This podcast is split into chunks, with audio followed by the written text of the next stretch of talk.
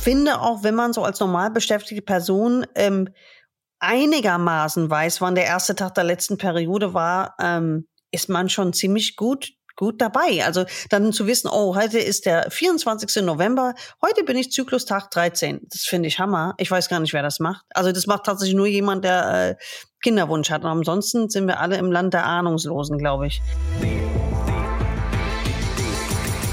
Der PTA in Love Podcast. Spannend, mitreißend, mutig und verblüffend ehrlich. Mit allen Facetten und ohne Blatt vor dem Mund. Einmal im Monat merkt man, wie schnell die Zeit vergeht. Und zack, sind vier Wochen um. Schlechte Laune, Fressattacken, Hormonumstellung und mal wieder keine Tampons im Schrank. Typisch.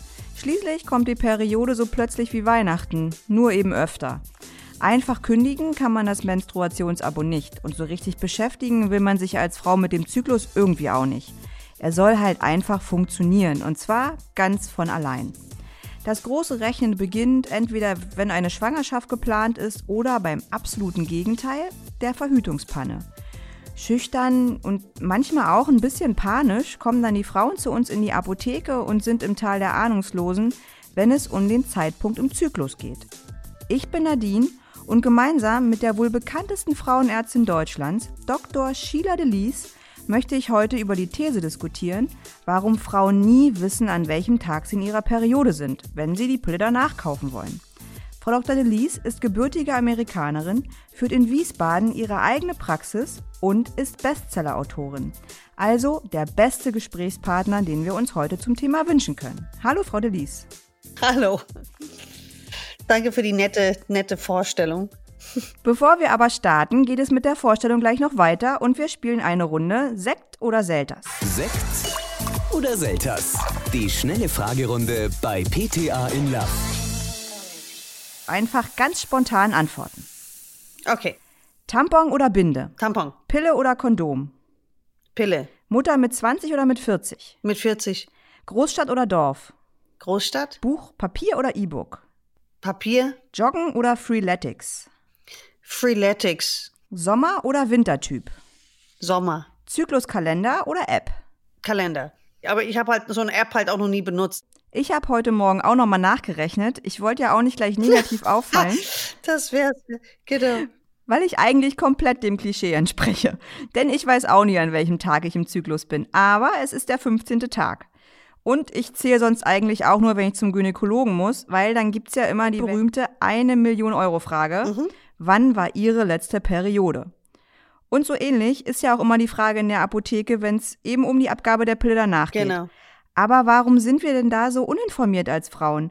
Warum interessiert uns unser Körper, unser Zyklus, dieses ganze Hormongedöns so wirklich überhaupt nicht? Also ich finde auch, wenn man so als normal beschäftigte Person ähm, einigermaßen weiß, wann der erste Tag der letzten Periode war, ähm, ist man schon ziemlich gut gut dabei. Also dann zu wissen, oh, heute ist der 24. November, heute bin ich Zyklustag 13. Das finde ich Hammer. Ich weiß gar nicht, wer das macht. Also das macht tatsächlich nur jemand, der äh, Kinderwunsch hat. Und ansonsten sind wir alle im Land der Ahnungslosen, glaube ich.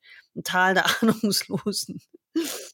Ich denke, solange man damit keine Probleme hat, dann, ähm, dann äh, achtet man da nicht so extrem drauf. Ne? Wir haben aber auch nicht die Erziehung, dass das, dass das wichtig ist, darauf zu achten. Ne? Wir, wir, wir ähm, alles, was auch von alleine läuft, ähm, schenken wir vielleicht nicht so, so viel Aufmerksamkeit. Und eigentlich ist es schade, weil der Zyklus ja verschiedene, ähm, verschiedene Tage in sich ja beherbergt. Ne? Also verschiedene Phasen allein mit den Hormonen, die, wenn man sich auskennt, man ein bisschen eher ein paar Sachen lokalisieren kann. Also ne, eine berühmte PMS vor der Periode oder vielleicht ähm, die, die Fressattacken um den Eisprung herum, solche Geschichten. Ne? Aber ähm, ich denke, wir haben auch uns selber und unsere Mädels noch nicht so dazu erzogen, darauf zu achten, weil da einfach das Grundwissen vielleicht ein bisschen fehlt. Ne? Aber das lernen wir doch alle in der Schule oder im Biologieunterricht. Ach Quatsch, ach nee? Quatsch, nein, nein, nein, nein, nein, nein, nein, nein, nein, nein. Also man muss davon ausgehen, also die deutschen Schulen sind ja erstmal eine Behörde, ne,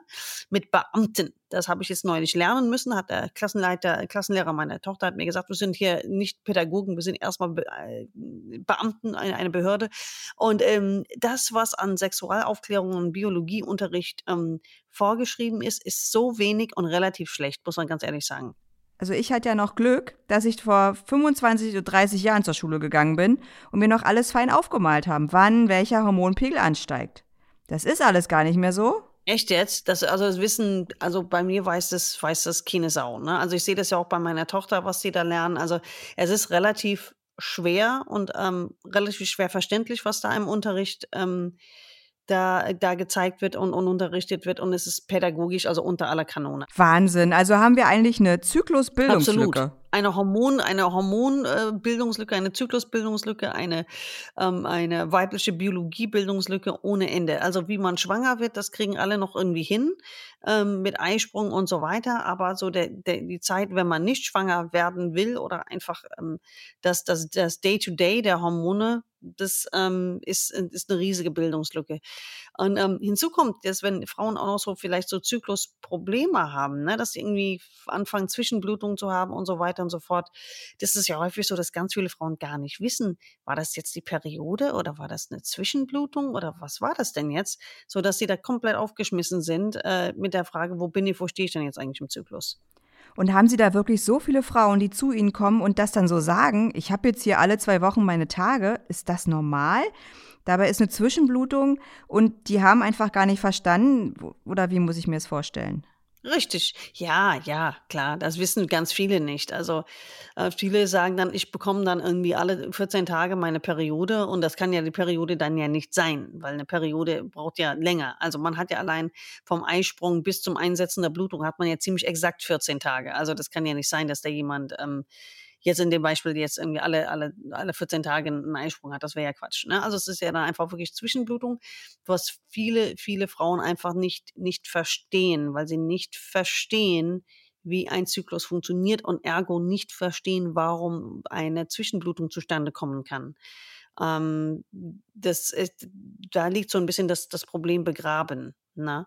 Aber das gibt es ganz häufig. Das gibt es ganz, ganz häufig. Einfach ein fehlendes Bewusstsein ähm, ich sage auch immer leicht provokant, in Deutschland ist alles der mysteriöse Unterleib. Ne? Also es werden auch die Organe nicht mit Namen genannt. Da werden sie so überrascht, wie oft die Frauen Gebärmutter und Eierstöcke verwechseln. Das ist für die alles irgendwie dasselbe. Ne?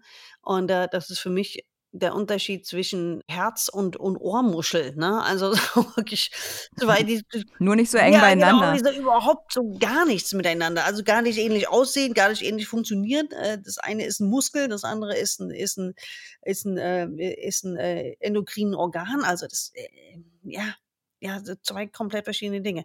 Und ähm, weil wir uns nicht auskennen, weil dieser Bereich sozusagen als Terra Incognita ausgeblendet wird, dann beschäftigt man sich wenig damit. Ne? Aber dabei ist doch eigentlich eine schöne Sache und das macht uns Frauen ja auch aus und besonders. Und wenn wir unseren Körper und den Zyklus besser verstehen, dann können wir ja auch besser mit uns umgehen, oder? Ja, unbedingt. Weil wir die Hormonänderung wahrnehmen, dann hinterfragen wir halt einfach nicht so viele Sachen, denken so, okay, ich kann jetzt nicht aufs Klo, alles klar, ich krieg meine Tage ist in ein paar Tagen alles wieder besser. Dann flutscht auch die Verdauung wieder. Ne? Richtig, ne? richtig. Ja. Oder ich bin jetzt einfach irgendwie total launisch und alles nervt mich. Dann weiß ich, okay, ist mein Zyklus. Alles gut, Nadine, entspann dich, alles gechillt. Es ist in ein paar Tagen besser. Genau. Aber genau. dann finde ich es wirklich an der Zeit, den Frauen da draußen, die uns zuhören und natürlich auch den Männern, jetzt mal in kurzen Sätzen zu erklären, wie unser Zyklus eigentlich funktioniert.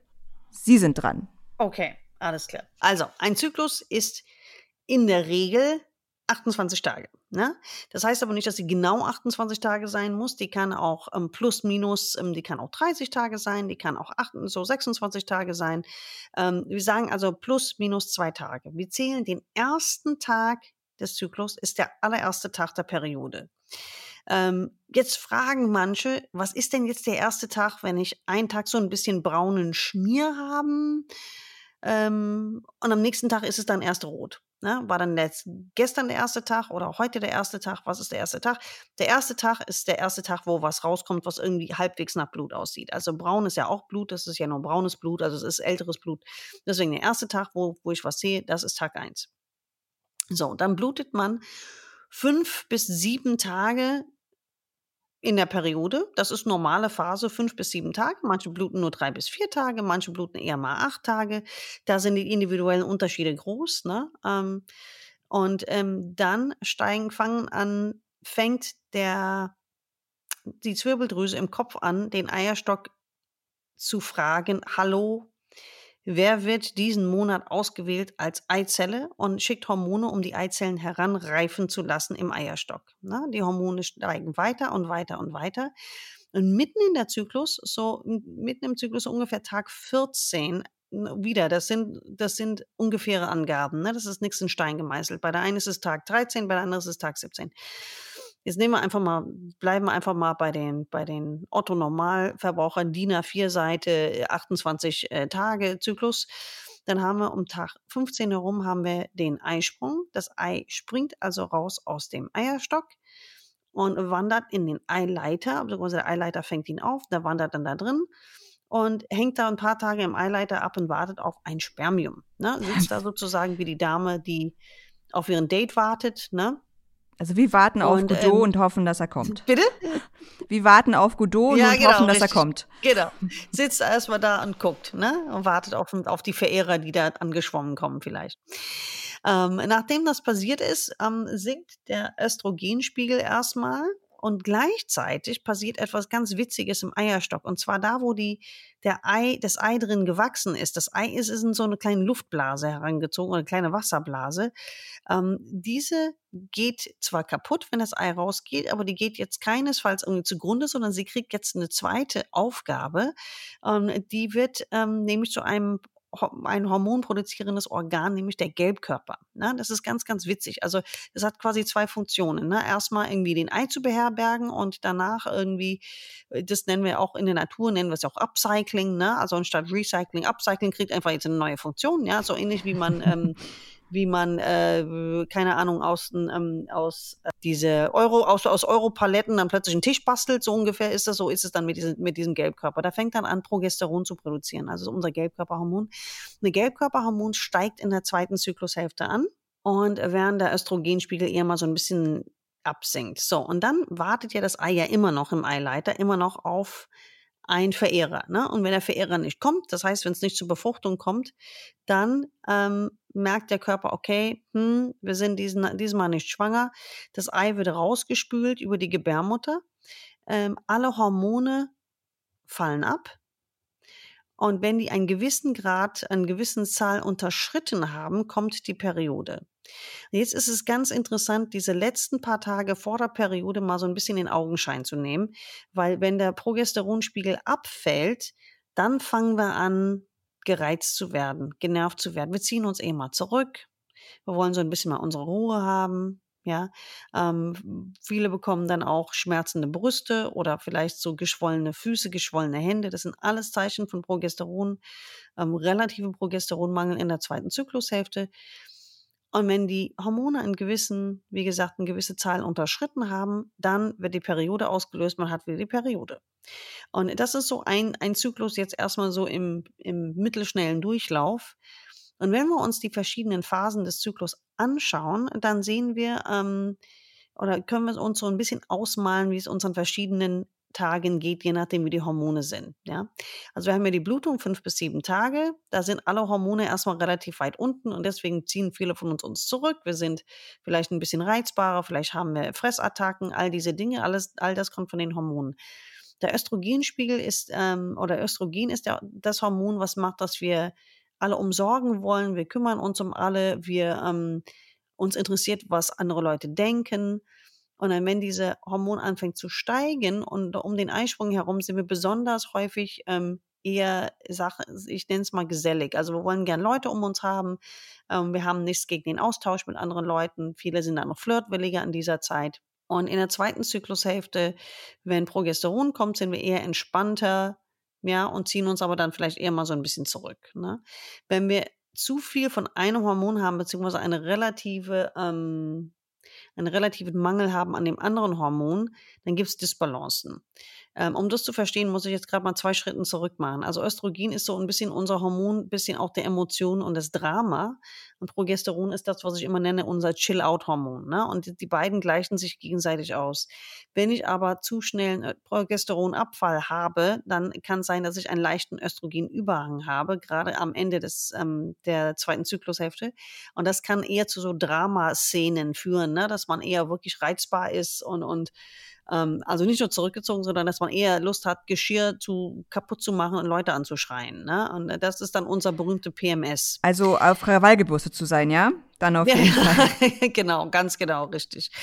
Ähm, und es ist auch, das ist auch wichtig zu wissen, ne? dass, dass, ähm, ähm, dass es diese Dinge gibt und ähm, dass auch gerade später, gerade unsere Zyklen, die wir später haben, so mit Ende 30, Anfang 40, da kann das recht extrem sein, weil ähm, je älter wir werden, ähm, desto weniger Eizellen stehen uns zur Verfügung. Unsere Eizellen kommen ja, wir kommen ja auf die Welt mit, mit einer festgelegten Anzahl von Eizellen. Da werden also keine neuen mehr produziert. Und je älter wir werden, irgendwann gehen diese Eizellen dann zur Neige, beziehungsweise die, die noch da sind, sind qualitativ eher so meh, nicht so, nicht mehr so ganz so dolle. Wir brauchen aber ein sehr, eine sehr gute Eizelle, um einen sehr guten Eisprung zu bekommen, um dann anschließend eine vernünftige Menge an Progesteron zu haben in unserer zweiten Zyklushälfte. Und wenn wir das nicht haben, ja, weil unsere Eizelle nicht in Ordnung war, weil der Eisprung eher so mehr so ein Flop war, dann ähm, haben wir in unserer zweiten Zyklushälfte entsprechend Progesteronmangelsyndrome, äh, Mangelsymptome, die eher mal wirklich sich in PMS äh, verschiedene Grades auswirken kann. Also manche haben da wirklich so PMS des Grauens und äh, sind für ihre Umgebung nicht mehr zu ertragen, ertragen sich selber nicht und wollen im Prinzip ihre Koffer packen und abhauen für ein paar Tage, was man auch da manchmal echt verstehen kann. Und ähm, was man hat, da auch noch extrem haben kann, sind ähm, also zu den Stimmungsschwankungen noch so Schwellungen in Armen und Beinen und sowas. Also da gibt es so jede Menge Dinge, die man so haben kann. Deswegen ist es mir wirklich so wichtig, dass Frauen einfach das kennen, weil äh, wie Sie vielleicht so mitbekommen, ist es gar nicht so schwierig zu verstehen. Man muss einfach so die Basics kennen, man muss die Key Player kennen. Aber wenn man weiß, wie die alle miteinander funktionieren, dann ist es eigentlich total easy. Stimmt. Also ich habe auch gerade irre viel über mich selbst gelernt und festgestellt, okay. dass ich wahrscheinlich mit dem Alter tatsächlich Flop-Eisprünge ja, habe. Ja, dass man das einfach, genau, dass man das selber sich auch besser versteht, ne? Weil man fängt ja an, wirklich alles in Frage zu stellen auch. Also wir wollen ja auch nicht, dass es dann irgendwie bei allen Frauen halt, die sind nur hormonell oder so, sondern das ist wirklich, manchmal ist es auch einfach so eine Zeit, einfach wirklich zu gucken, ähm, wirklich da so, so sich wirklich alles genau anzugucken und zu gucken, hey, vielleicht soll ich den Bullshit der letzten vier, sechs, acht Wochen vielleicht einfach nicht mehr so runterschlucken, sondern einfach sagen, ich habe da jetzt keinen Bock mehr drauf und das muss jetzt mal alles auf den Tisch. Ne? Das kann man vielleicht auch so sagen. Ich weiß, der Modus, der stimmt vielleicht nicht immer so ganz, wenn man anfängt, wirklich äh, äh, Bilderrahmen zu, zu kaputt zu machen und Kaffeetassen an die Wand zu hauen. Das muss vielleicht, diese Extreme soll es vielleicht nicht annehmen, aber so ganz schlecht ist es nicht. Also ja, mancher hat, manches hat ja auch durchaus auch seinen Sinn ja, man kann sich auch einfach einen Boxer zulegen und die letzten Tage im Zyklus dann immer so raufdonnern. Ja, das hätte ich auch so gerne, da würde ich so gerne drauf treten. Ne? So, so, genau. So Kickbox-mäßig, so Roundhouse-Kickbox-mäßig, zack, direkt. Genau. Einfach die ganze, ganze Wut raus. Aber ich finde es auch wirklich wichtig und äh, total spannend, das alles zu verstehen. Ähm, was mich dann aber immer noch so ein bisschen verzweifeln lässt, ist, dass auch so viele junge Leute sind, die eigentlich noch super Eisprünge haben äh, und gechillt sein müssten wegen ihrem Progesteronwert, aber die trotzdem nicht so Bescheid wissen und dann manchmal auch so ein bisschen beleidigt sind, mhm. habe ich so das Gefühl, wenn man sie fragt, wo sie im Zyklus sind. Weil man ja gar nichts Böses von denen will. Und ich weiß, äh, okay, ich will mhm. mich nicht damit beschäftigen und dann rechne ich mir das einfach mal schön. Aber gut, wenn, wenn man sagt, okay, der Eisprung ist halt nie an einem festen Tag, das ist immer so variabel, so 12 bis 15, ja. dann sage ich immer, okay, wir müssen halt gucken, ähm, um sie dann eben auch richtig mit der Pille danach versorgen zu können. Ne? Welcher Wirkstoff passt, wo sind sie gerade im Zyklus und brauchen sie überhaupt noch eine Pille danach? Ich meine, äh, man prangert ja da keinen an. Ja, ja, ne? eben. Also die kommen die kommen in die Apotheke, gucken ein bisschen bedröppelt und dann denkt man, hey, ihr hattet Sex, ist doch alles super, entspannt euch doch mal, ihr werdet doch hier nicht angeklagt und wir gucken einfach, wie wir euch helfen können und ob wir es überhaupt müssen. Ja, ich meine, das finde ich, die Einstellung finde ich schon mal super, aber ähm, also von meinem Mann, die Tochter war letztens, die ist fünf, die ist 15, ist in die Apotheke gegangen, um die Pille danach sich zu holen. Und dann haben sie ihn angerufen, haben gesagt, nein, da müssen wir ihren Vater, da müssen wir ihre Eltern anrufen und informieren, hier im Schwabenländler. Ich habe gedacht, ich krieg einen Affen. Ich habe gedacht, was ist das denn? Das ist ja genau das, was man nicht will. Ja, also wenn man will, dass die ganzen Teenies schwanger werden, weil sie in die Apotheke gehen, die Pille danach haben wollen und es werden sofort die Eltern informiert, wussten Sie, dass Ihre Tochter Sex hat? Habe ich auch gedacht, also das kann ja wohl nicht wahr sein. Oder ist das, eine, bin ich jetzt doof oder ist das ein Gesetz, dass man, dass die Eltern jetzt informiert werden müssen? Weil das ist ja. Also ich glaube, bei 14- bis 15-Jährigen würde ich dann doch schon mal Rücksprache halten, aber halt nicht mit den Eltern, sondern ich würde die jungen Mädchen dann wohl eher zum Gynäkologen schicken, ähm, wo sie dann alles in Ruhe besprechen können. Dann kriegen sie auch ein Rezept und müssen die Pille danach nicht selbst zahlen und können sich auch gleich nochmal die Pille verschreiben lassen. Ne? Also den Vater hätte ich, glaube ich, auch nicht angerufen, aber einen Experten hätte ich wohl, äh, an den hätte ich wohl wirklich verwiesen. Das find, also ich finde ich find das, ich find das schwierig. Ich finde das wirklich gerade schwierig, weil ich meine, ich muss ja auch die Entscheidung treffen, wenn eine 15-Jährige zu mir kommt und die Verhütung will, rufe ich auch nicht die Eltern an, ja, weil ich will ja, dass sie verhütet. Ich bin ja schon, ich finde es ja schon super, dass die so viel Verantwortungsbewusstsein hat, dass sie kommt, ne, weil ich denke immer, verhüten ist besser als schwanger. Ja, das glaube ich auch. Und äh, deswegen, das finde ich, äh, ich finde das problematisch, ne, weil wir predigen überall, ja, habt keine Angst davor, die Pille danach euch zu holen, gibt es jetzt auch rezeptfrei in der Apotheke und noch und noch und noch. Aber wenn es dann heißt, die Eltern werden dann angerufen. Das also wenn das die, wenn das die ganzen, ich habe ja einen TikTok-Kanal mit irgendwie halbe Million Follower. Also wenn ich dann rein, wenn ich da sage, deine Eltern werden angerufen, du kannst, du kannst dir abholen oder deine Eltern werden angerufen, dann werden 70 Prozent der Kinder dann nicht hingehen. Ne? Also es, ja, das glaube ich. Das ist, das ist ein Problem. Ja, das, ich finde, ich finde es ein Problem. Also ich verstehe, dass es dann in der Verantwortungsbewusstsein des, des Apothekers dann auch liegt, aber muss man ja auch abwägen, ne? welche was, wo treibe ich das Kind dann hin, wenn ich es ihm jetzt nicht gebe? Ne? Macht es dann gar nichts, traut sich dann nicht mehr zum Gynäkologen, weil viele haben auch keinen Gynäkologen oder sagen, der ist doof äh, oder der wird mich dann verurteilen oder der kennt auch meine Mama und ich traue mich nicht, keine Ahnung. Die haben ja, in den Köpfen von Teenies läuft ja sehr viel manchmal verquer. Ne? Das ist ja, die haben ja nicht diese, diese Vernunftsdenken, wie wir, dass man irgendwie sagt, okay, ich gehe da hin und lass mich beraten und ist alles gut und der wird mich jetzt auch nicht irgendwie aburteilen oder so sondern sie legen. Aber ist das nicht, oder? Ist das nicht eigentlich ein viel tiefer liegendes Problem? Ist es nicht eigentlich ein Schamproblem? Klar. Warum reden denn die Kinder mit ihren Eltern nicht über das Normalste auf der Welt, über Sex? Ja. Weil die Eltern ja. so verklemmt ja. sind? Oder was glauben Sie? Die Eltern Sie? haben selber ein Problem damit oft. Äh, die ist, werden diese Dinge zu Hause nicht thematisiert. Ähm, das, also allein auch die ganzen, äh, wirklich auch mit sehr religiösem Hintergrund, die Familien das können sie absolut abhaken. Das ist wirklich krass. Wir haben ja mal eine Umfrage gemacht auf der Straße. Ähm, mit, mit wem war das denn? Ich glaube, das war mit dem ZDF. Haben eine Umfrage gemacht auf der Straße, wie denn, ähm, ob die den Unterschied den Unterschied kennen zwischen Vulva und Vagina und Schamlippen. Ne? Und äh, da haben wir eine muslimische Frau gefragt, ähm, die hatte da zwei kleine Kinder, also wirklich eins im, im, im eins war anderthalb, das andere war, oder eins war, glaube ich, zwei und das andere war äh, im Kinderwagen. Und haben wir sie gefragt, wissen Sie denn den Unterschied zwischen Vulva und Vagina? Und da hat sie gesagt, hier bitte nicht vor den Kindern. Ne? Wir haben einen religiösen Haushalt und wir sprechen über solche Dinge zu Hause nicht. Ne? Und die war vielleicht 23. Ne? Wo man irgendwie denkt so, wow, wir sprechen über die Anatomie. Ja, über die Anatomie. Wir reden nicht über Sex, wir reden über Anatomie, wie man die Dinge nennt. Man darf die Dinge nicht mal benennen. Ja, also es ist, ähm, es ist ein sehr, sehr gravierendes Problem. Ne? Und deswegen bin ich immer so, dass wenn da ein Kind, wenn da eine Frau, ein Mädchen ähm, versucht, ähm, nichtsdestotrotz ihren Weg zu gehen und denkt, zu Hause habe ich keinen Support, ich will aber trotzdem hier mich nicht in Schwierigkeiten bringen. Die hat wahrscheinlich so und so äh, ganz schlimmste Schuldgefühle, dass sie Sex hatte. Und wenn man dann auch noch ihr dann auch noch mal so einen Stein in den Weg legt und sagt, okay, wir müssen jetzt deine Eltern anrufen, dann ist die Kiste doch ganz aus. Also weiß ich nicht. Also ich finde das, ähm, ich finde das schwierig. Natürlich kann man sagen, warum haben die Eltern nicht, aber wir haben in dem Moment auch als medizinische Fachkräfte tragen wir auch, finde ich, eine gewisse Verantwortung. Und natürlich müssen wir Entscheidungen treffen, die schwierig sind. Ja, natürlich. Ich muss auch da sitzen und denken, okay, das ist ein Medikament. Die Eltern wissen nichts davon, aber will mhm. ich, dass das Kind schwanger wird und von der Brücke springt oder umgebracht wird äh, in manchen Kreisen? Ja, also das ist alles nicht so, nicht so easy. Ja, ich glaube, das ist auch eine Moralfrage, ne? Ja, mit, eben. die man halt mit sich selber ausmachen muss. Und ich glaube, manche sind da auch einfach zu verquer im Kopf und sagen, oh, 14, 15 sind die erst, muss man denn da überhaupt schon Sex haben? Ja, genau. Mit 14, da habe ich noch mit Puppen mit gespielt. Barbies gespielt, genau. und ich glaube, das ist auch so ja so ein Anscheißengefühl irgendwie. Genau. So, warum machen die das denn? Ich habe das auch nicht gemacht, das gehört sich nicht, das ist moralisch verwerflich, das müssen die Eltern wissen. Das müssen, genau, das ist genau, genau, genau. Meine Mutter ist ja genauso, ne? Meine Mutter ist ja Jahrgang 35 und ich sage, warum hat deine Tochter denn einen Freund? Sie soll sich doch viel lieber mit Mathe und Deutsch und äh, keine Ahnung was, Physik beschäftigen. So, hä? Hat gedacht, okay, Mutter, du hast jetzt auch die letzten 40 Jahre nichts dazugelernt. Also, genauso wie mit mir damals. Brauchst keinen Freund mit 15. Voll Quatsch. Ach Gott. Aber was empfehlen Sie denn jetzt dann, wenn die jungen Mädchen oder auch ältere Frauen, also egal welches Alter, in der Apotheke stehen und das große Rechnen anfangen?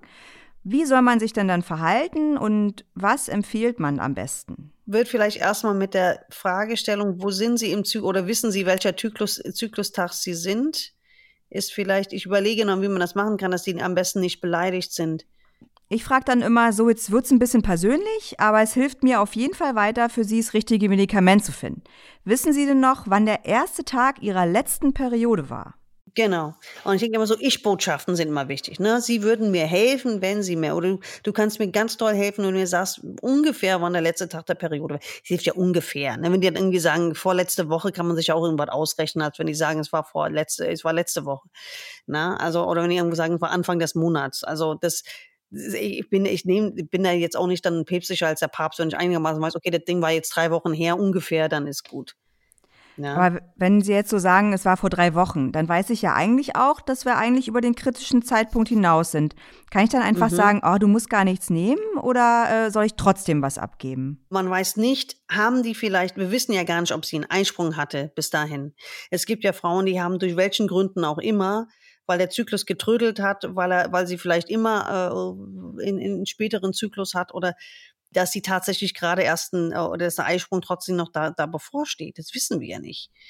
Das ist, ja, ähm, ich habe ja, ich sehe das ja immer wieder, Frauen, die dann irgendwie, die haben einen normalen Zyklus und dann haben die einen plötzlich, der ist zehn Tage länger. Ja, das heißt, der Eisprung ist zehn Tage später gekommen.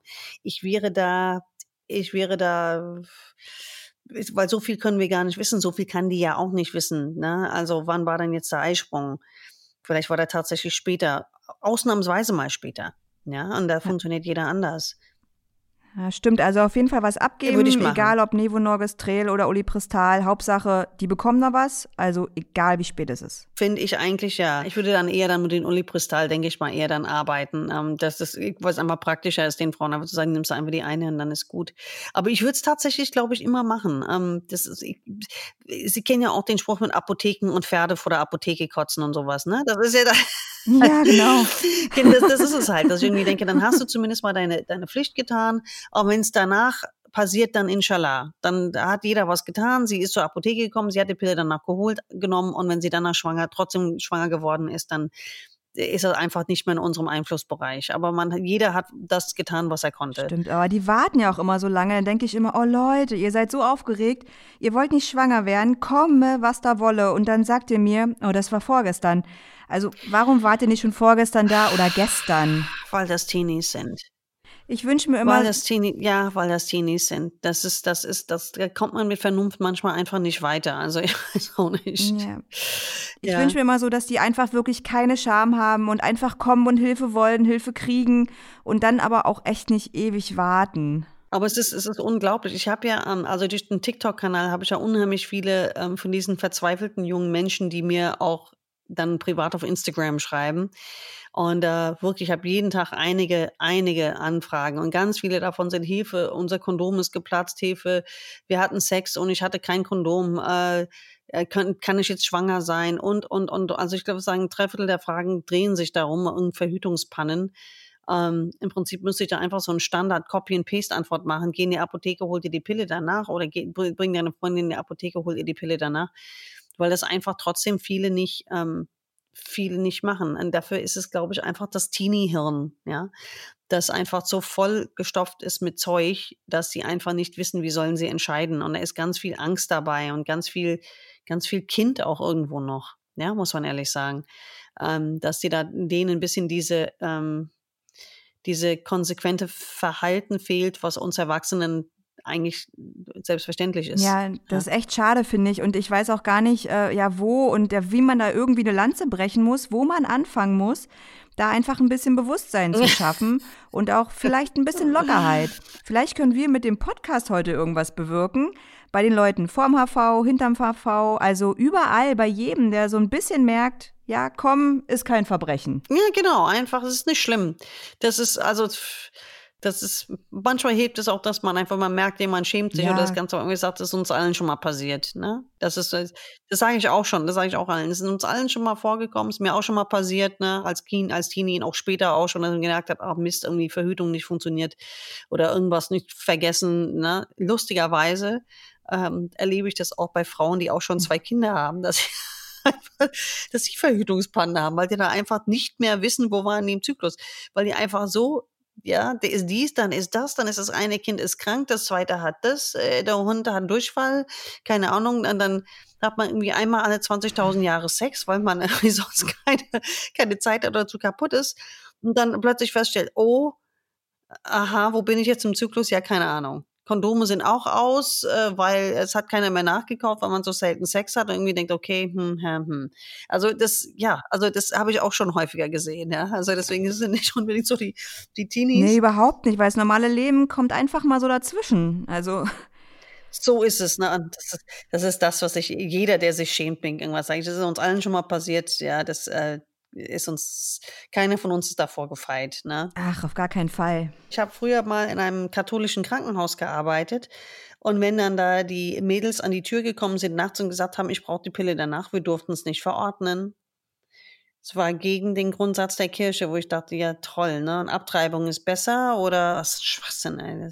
Ja, müssen wir ja. beide nicht verstehen, ne? Und werden wir, glaube ich, auch nie. Ja, richtig.